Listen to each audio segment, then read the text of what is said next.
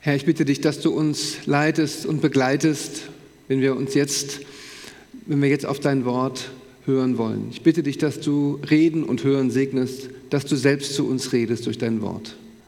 Amen. Die Geschichte, die wir eben in dem Clip gesehen haben, geht noch etwas weiter. Dieser Supercomputer, äh, der diese Antwort 42 gibt, der wird dann äh, beauftragt, äh, ein, selbst einen noch besseren Computer zu entwerfen, der die Frage nach dem Sinn des Lebens besser beantworten kann als er selbst. Und dieser Supercomputer entwirft dann die Erde. Ja. Ähm, so ist diese Fantasy-Geschichte ähm, von, von Douglas Adams, wird die weitergesponnen. Es ist ja tatsächlich so, dass wir Menschen oder so das menschliche Gehirn, das ist ja so die große Sinnsuche-Maschine, die verstehen will, die einordnen will ähm, und Sinnsuche und Leben bewältigen, so diese beiden Dinge sozusagen miteinander verbindet.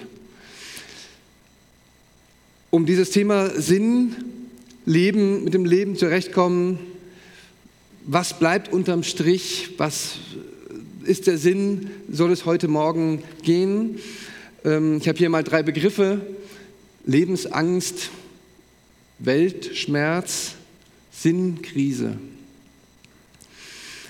Es gibt Menschen, die sind zufrieden mit den Dingen, wie sie sind und sagen vielleicht, ich ruhe in mir selbst oder ich ruhe auch in Jesus, es ist alles okay in meinem Leben, ich bin zufrieden und das ist toll, wenn es so ist. Es gibt aber auch das andere, dass man nicht so richtig zufrieden ist. Äh, und das meine ich jetzt nicht nur, solange man noch auf der Suche nach Gott ist, sondern auch in seinem Leben mit Gott, ähm, dass man so eine Unruhe hat, so einen inneren Frust, dass die Dinge nicht so laufen, wie sie laufen sollen. Ähm, ja, es gibt ja diese bekannte Krise so in der Mitte des Lebens, Midlife Crisis äh, wird die genannt, ähm, so dieser Moment, oder das ist auch ein längerer Moment, das kann noch ein paar Jahre sein, wo man merkt, ähm, ja, oder ich sag mal, vorher ist noch eine Zeit, wo man immer bestimmten Zielen nachjagt oder die verfolgt und hat immer ein gutes Gefühl dabei. Irgendwann kommt so ein Punkt, wo man auch mal Bilanz zieht und sich fragt, ähm, okay, ein paar Sachen habe ich jetzt erreicht, was bringen die mir? Andere Sachen habe ich auch nicht erreicht. Werde ich jemals die Chance haben, die noch zu erreichen? Also es ist so auch in der Mitte der Karriere, aber auch im Familienleben und in vielen anderen Hinsichten kommen, können Fragen aufkommen. Was ist eigentlich, warum mache ich eigentlich das, was ich da tue? Mit was rackere ich äh, mich da ab? Ich habe so eine Angewohnheit, alte Terminkalender von mir aufzuheben. Ähm, die sind auf so einem kleinen Stapel in der Schublade. Ähm, und wenn man dann mal so einen Terminkalender anschaut von vor fünf Jahren oder vor zehn Jahren und fragt sich, was habe ich da eigentlich alles so gemacht? Ja, was bin ich da gehetzt von einer Sache zur anderen? Habe irgendwas, was wollte ich da eigentlich die ganze Zeit und habe mir so, so einen Stress gemacht. Ähm, und aus dem Rückblick ist es alles relativ, ja, belanglos. Was bleibt unterm Strich? Das ist eine Frage, die sich auch ähm, ein Mensch gestellt hat, der an der Bibel mitgeschrieben hat, und zwar der Prediger Salomo oder auch Kohelet genannt. Und dem möchte ich ähm, äh, heute einen gewissen Gedankenbogen vorstellen. Ich habe ähm, zuerst einen Textabschnitt aus dem ersten Kapitel, mit dem ich gerne so einsteigen möchte, und dann werde ich noch zwei andere Texte kurz streifen, aber keine Sorge, es wird nicht zu viel mit den Texten, aber um so ein bisschen das, dem nachzugehen, was er zu sagen hat zu diesem Thema. Was bleibt eigentlich unterm Strich? Ich lese uns vor ähm, aus dem ersten Kapitel ab Vers 13. Prediger 1 ähm, ab Vers 13. Und ich richtete mein Herz darauf, in Weisheit alles zu erforschen und zu erkunden, was unter dem Himmel getan wird. Ein übles Geschäft hat Gott da den Menschenkindern gegeben, sich darin abzumühen. Ich sah all die Taten, die unter der Sonne getan werden, und siehe, alles ist Nichtigkeit und ein Haschen nach Wind. Gekrümmtes kann nicht gerade werden und Fehlendes kann nicht gezählt werden. Ich sprach in meinem Herzen und sagte, ich nun siehe, ich habe die Weisheit vergrößert und vermehrt, mehr als jeder, der vor mir über Jerusalem war, und mein Herz hat in Fülle Weisheit und Erkenntnis geschaut. Auch richtete ich mein Herz darauf, Weisheit zu erkennen und Erkenntnis von Tollheit und Torheit zu haben. Doch erkannte ich, dass auch das nur ein Haschen nach Wind ist. Denn wo viel Weisheit ist, ist viel Verdruss und wer Erkenntnis mehrt, mehrt Kummer. Ich sprach in meinem Herzen, wohl an, denn versuche es mit der Freude und genieße das Gute. Aber siehe, auch das ist Nichtigkeit. Zum Lachen sprach ich, unsinnig ist es, und zur Freude, was schafft die? Ein Abschnitt also mit Gedanken darüber, was bleibt unterm Strich, was ist der Sinn des Lebens. Und hier sind so verschiedene Dinge miteinander verbunden. Und ähm, manchmal ist es gut bei alttestamentlichen Texten oder eigentlich immer, äh, wenn man versucht zu verstehen, was der Text erzählt, dass man auch ein bisschen danach schaut, wie der Text erzählt, wie das so in sich aufgebaut ist, weil man dann die Argumente noch etwas besser sieht. Das will ich nur ganz kurz. Ähm, äh, ein, ein, paar Schritten durchgehen. Wir haben, vielleicht haben Sie beim Zuhören schon gemerkt, dass es so eine Art Refrain gibt, einen Satz, der immer wieder kommt. Und wenn man das Predigerbuch durchliest, merkt man, dass der auch noch viel häufiger kommt, dieser Satz, alles ist nichtig, ja, oder alles ist, ist ein Haschen nach Wind. Der Satz kommt hier in unserem kurzen Abschnitt dreimal vor. Ich habe es mal ähm, hervorgehoben. Ähm, und siehe, alles ist Nichtigkeit und ein Haschen nach Wind. Und dann doch erkannte ich, dass auch das nur ein Haschen nach Wind ist aber siehe, auch das ist Nichtigkeit. Das Wort Nichtigkeit kann man wörtlich auch übersetzen mit Windhauch.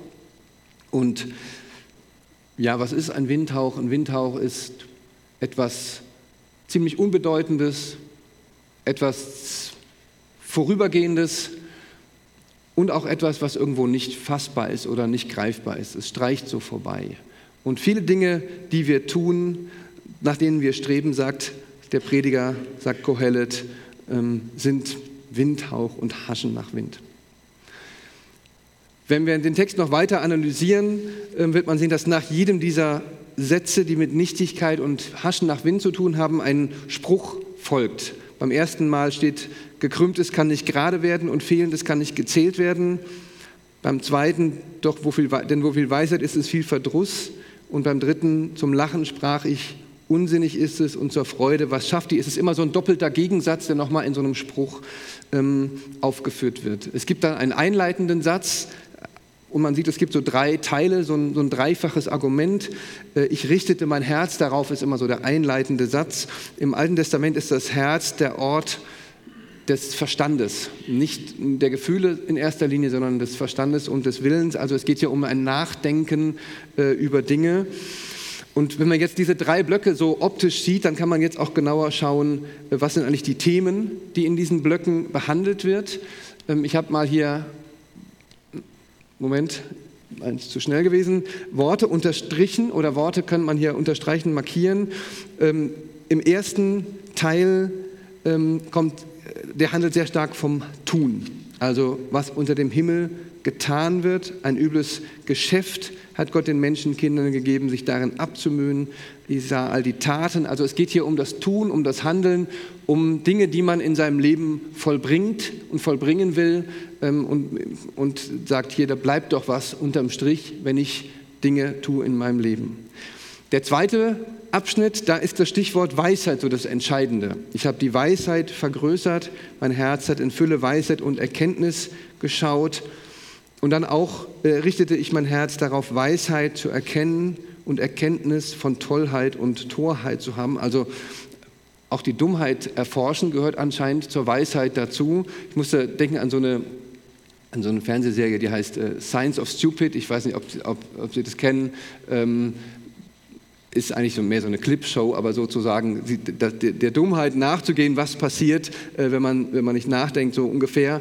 Das ist so der zweite Schwerpunkt hier, der gesetzt wird in diesem Abschnitt. Und der dritte Abschnitt, ähm, der handelt ähm, vom Thema Freude und Genuss, das Streben danach, ähm, ein, ein gutes Leben zu haben. Ich habe drei Bilder, um diese drei Schwerpunkte nochmal so äh, optisch hervorzuheben, also das, die Werke, das Handeln, etwas Großes zu vollbringen, die Bildung, könnte man sagen, ähm, Weisheit, ich bin jemand, weil ich, weil ich mich bilde und weil ich gute Dinge weitergeben kann an anderen. Oder einfach zu sagen, ich strebe nach dem Genuss, ich habe möglichst viel, was ich feiern will und feiern kann. Ja, zu allen diesen drei Dingen sagt der Prediger, es ist Nichtigkeit und Haschen nach Wind. Jetzt kann man da einfach nicken und sagen, ja, natürlich, also das ist die christliche Standardaussage dazu, das ist Nichtigkeit und Haschen nach Wind. Aber mal ganz ehrlich, würden wir das auch, wenn wir das jetzt nicht so sagen sollten, aus christlicher Perspektive auch so sagen für uns? Oder sind da nicht doch in diesen Dingen Themen drin, wo wir sagen, das ist schon was, was mein Leben irgendwo für mich wichtig macht. Ich bin beruflich engagiert, versuche Dinge zu erreichen. Ähm, oder ich bin im, im, Bildungssektor und gebe Wissen weiter. Ähm, oder ich, ich versuche, äh, das Beste aus meinem Leben irgendwo zu machen. Ähm, ja, ich habe ein Bild genommen, was das so ein bisschen aufgreift. Ja, die Welt der Reichen und Berühmten, hinter der, ja, das man sich ja doch immer wieder gerne anguckt, sei es im Fernsehen oder in, in Zeitungen, von den Dingen, von denen man träumt, von Erfolg, von, von Anerkennung, von Bekanntsein. Ja, der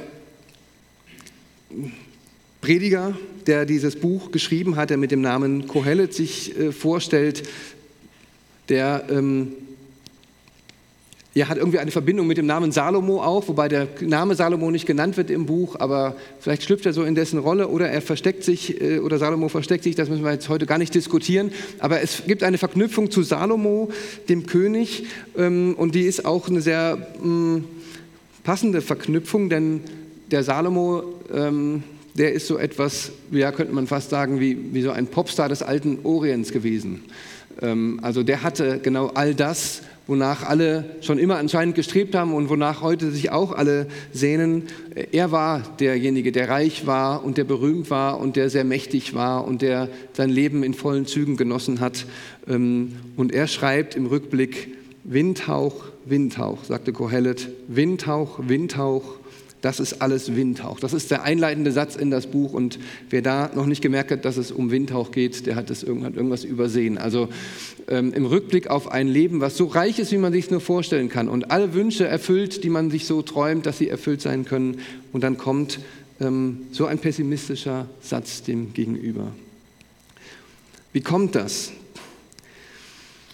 Ich glaube, dass wir, ähm, solange wir Ziele verfolgen und vor Augen haben, durchaus das Gefühl haben, dass Dinge unserem Leben Sinn geben und dass unterm Strich ähm, etwas bleibt. Ähm, wenn man zurückblickt, dann sieht es vielleicht etwas anders aus und der Prediger macht das. Er blickt zurück und zwar ganz radikal, er blickt vom Tod aus zurück auf die ganzen Themen. Er schaut ähm, sich das Leben an vom Tod aus gesehen. Er fragt, wenn ich tot bin, was ist dann? Was ist dann mit all den Dingen, die ich erreicht habe in meinem Leben, die jetzt zum Beispiel beruflich oder die ganzen Gebäude, die Salomo errichtet hat? Er sagt, ich muss das ja alles irgendeinem anderen geben, der nach mir kommt und was der damit machen wird, das weiß ich nicht. Das kann sein, dass der äh, meinen Palast wieder abreißt und einen anderen baut ähm, oder dass äh, der Nachfolger in meinem Büro als erstes mal alles rausschmeißt, was ich da hingestellt habe und das Büro komplett neu einrichtet oder die Strategie, die ich 30 Jahre lang da gepflegt habe, komplett wechselt oder wie auch immer. Und, und was bleibt da von mir am Ende? Ja. Oder bei der Bildung, auch da ist der Prediger sehr radikal. Er sagt, ob ich jetzt nun weise bin oder dumm, sterben muss ich so oder so. Was hilft mir die ganze Bildung? Was hilft mir das alles? Und er stellt auch die kritische Frage, werden die Menschen, die nach mir kommen, denn auch wenn ich jetzt sehr gebildet bin und ein guter Lehrer, werden die Menschen, die nach mir kommen, wirklich weiser sein als die Menschen, die vor mir gelebt haben? Pessimistische Frage, wenn man sich Menschheitsgeschichte anschaut, 5000 Jahre sind dokumentiert, ähm, sind die Menschen ja, wir sind natürlich vorangekommen in Technologie und vielen Ebenen, aber im zwischenmenschlichen Bereich sind wir da wirklich weiser geworden? Kriegen wir heute unsere Beziehungen besser hin, als man es vor 2000, 3000, 4000, 5000 Jahren äh, geschafft hat? Haben wir mehr Lebensweisheit als Menschen früher? Das ist wirklich eine offene Frage. Und die stellt sich hier der Prediger und sagt, ja, was nützt mir all meine Weisheit, wenn die Menschen hinterher genauso weiterleben, wie es vorher auch immer war?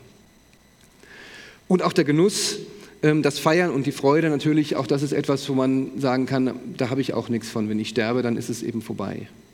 Ein radikaler Blick, der sehr pessimistisch vielleicht auch erscheint. Ähm, der Prediger ist tatsächlich, das Buch des Predigers ist tatsächlich auch ein sehr pessimistisches Buch. Ich weiß nicht, wer es von, von euch auch schon mal äh, so im längeren Stücke daraus gelesen hat. Das kann einen tatsächlich ganz schön runterziehen, äh, dieses Buch, weil das wirklich so eine, eine ja, fast negative Stimmung, könnte man sagen, verbreitet. Ähm, und ich glaube, das ist äh, voller Absicht von diesem Buch, denn was der Prediger erreichen will, er will erreichen, dass unsere Seifenblasen platzen, dass die falschen Sicherheiten, auf denen wir aufbauen, dass die, die werden entlarvt, die Träume sollen platzen, wir sollen nüchtern werden und wenn man äh, in so einem Dauer äh, euphorischen Zustand war und dann nüchtern werden muss, ist es eine sehr harte und unangenehme Sache äh, und genau das äh, ist die Aufgabe, die sich der Prediger Salomo gestellt hat. Ein Buch, das ähm, ernüchtert, ähm, ein starker Kaffee nach den ganzen Drinks, die man vorher hatte, ähm, um aufzurütteln und zu sagen, denkt drüber nach, was ist eigentlich wirklich wichtig im Leben? Wo ist der Sinn? Das wird noch an einem zweiten Text ähm, deutlich gemacht, den nehme ich jetzt kurz mit rein. Und zwar gibt es ja da ein Gedicht im Predigerbuch, das ist vielleicht so der bekannteste Abschnitt. Ich lese es jetzt nicht ganz vor, aber den, den Anfang. Für alles gibt es eine bestimmte Stunde und für jedes Vorhaben unter dem Himmel gibt es eine Zeit.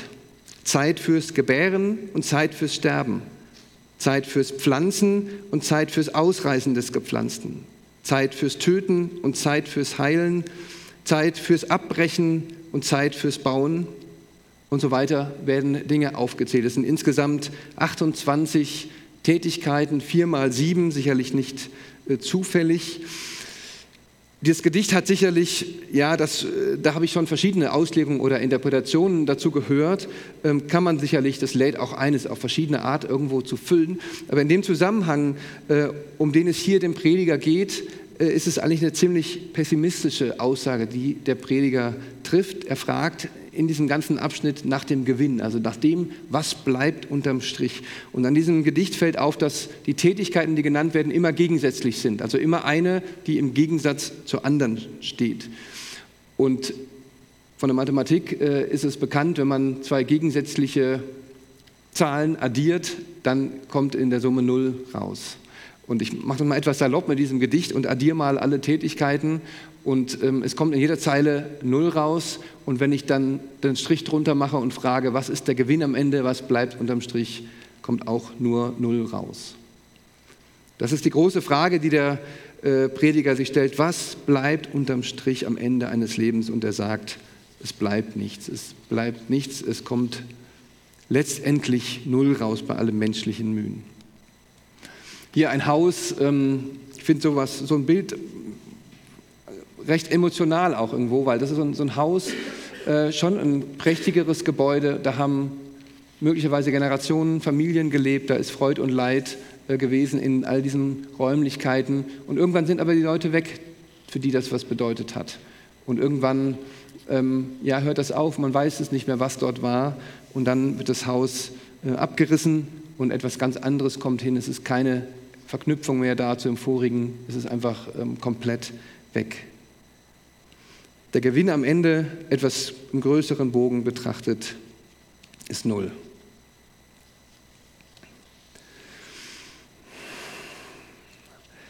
Ja, der Prediger, also ein Pessimist, er wird auch als äh, Skeptiker beschrieben und manche fragen sich, wieso ein skeptisches Buch überhaupt in der Bibel stehen kann. Passt das überhaupt zum Rest?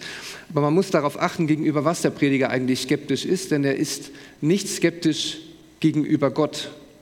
Er ist nicht skeptisch gegenüber dem Glauben an Gott, sondern er ist skeptisch gegenüber dem Menschen. Skeptisch gegenüber dem Glauben an den Menschen, so könnte man sagen. Und solange man nur das Menschsein betrachtet, die Formulierung, die der Prediger immer wieder hat, das ist diese, eine Formulierung, die heißt unter der Sonne, das Leben unter der Sonne, damit ist gemeint so das Leben im Hier und Jetzt, das, was wir vor Augen haben, das, was wir sehen, der Alltag. Und wenn man nur das betrachtet, ähm, dann ist wirklich kein Gewinn am Ende. Dann leben wir hier unser Leben, haben unsere Mühe, haben auch unsere Freuden und dann ist es vorbei und das war's.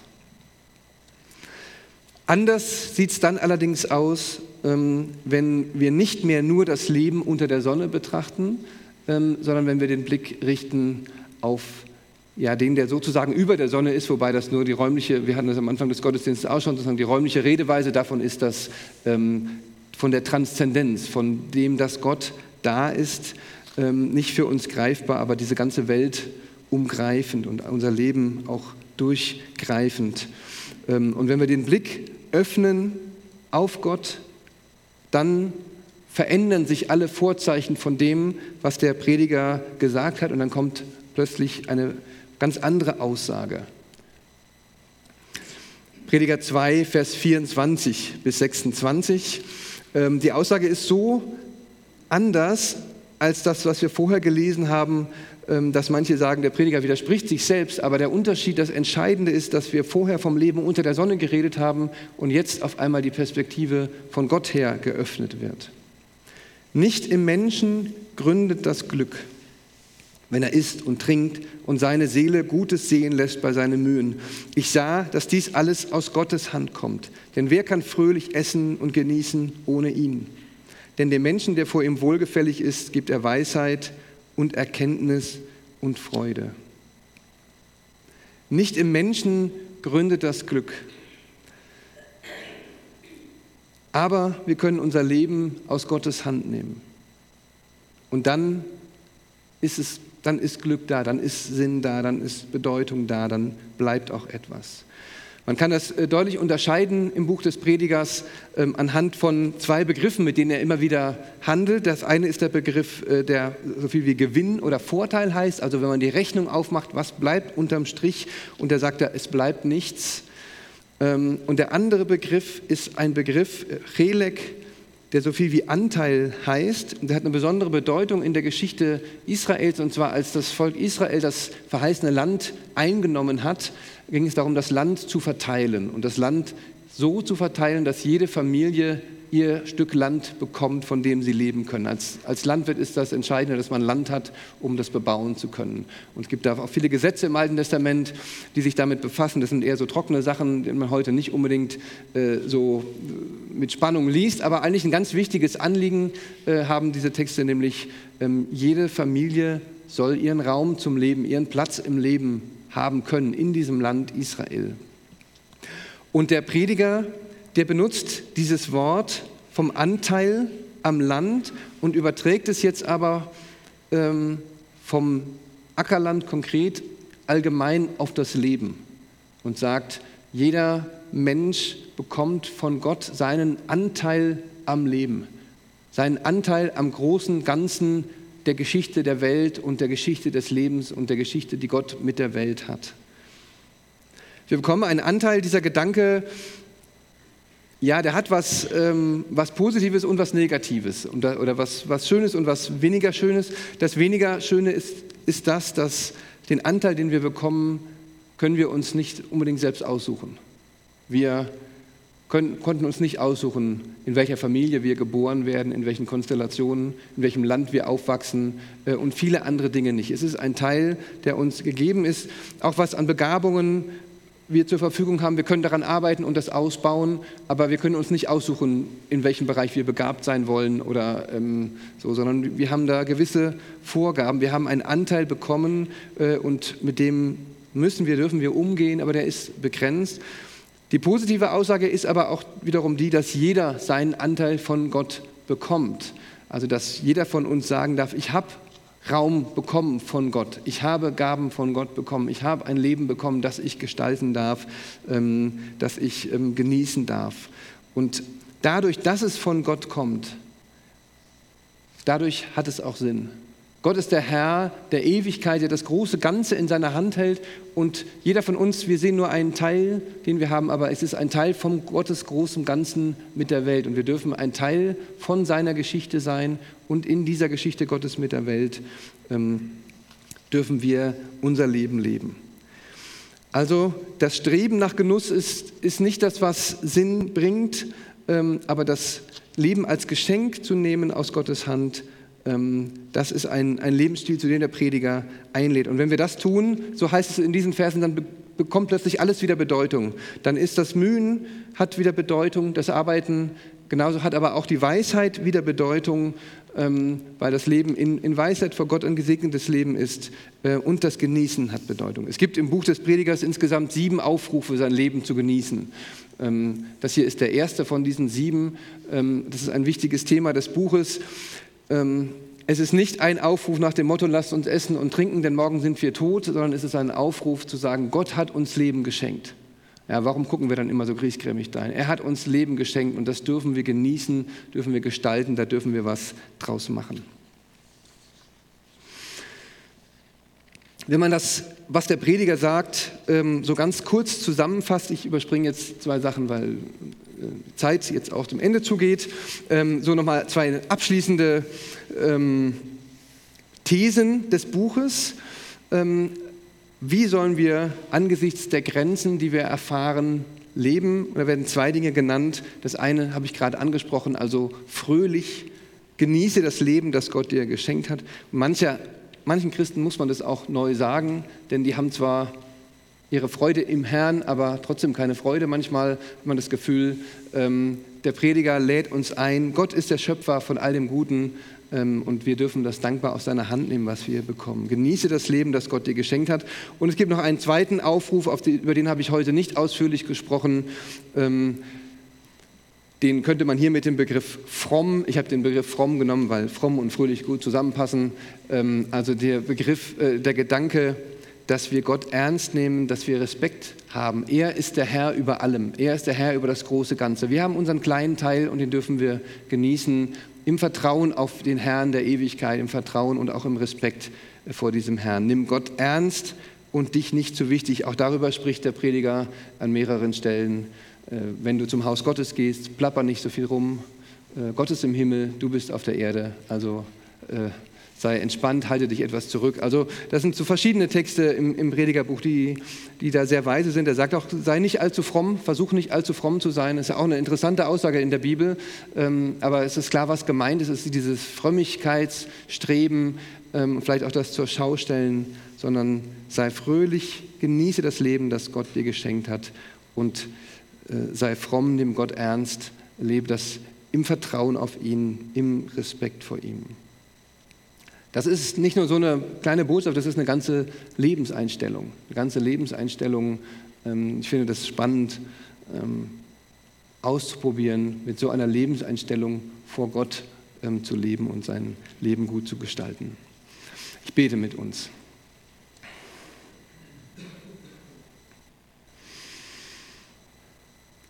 Herr, ich danke dir, dass du uns Leben geschenkt hast, dass wir es aus deiner Hand nehmen dürfen.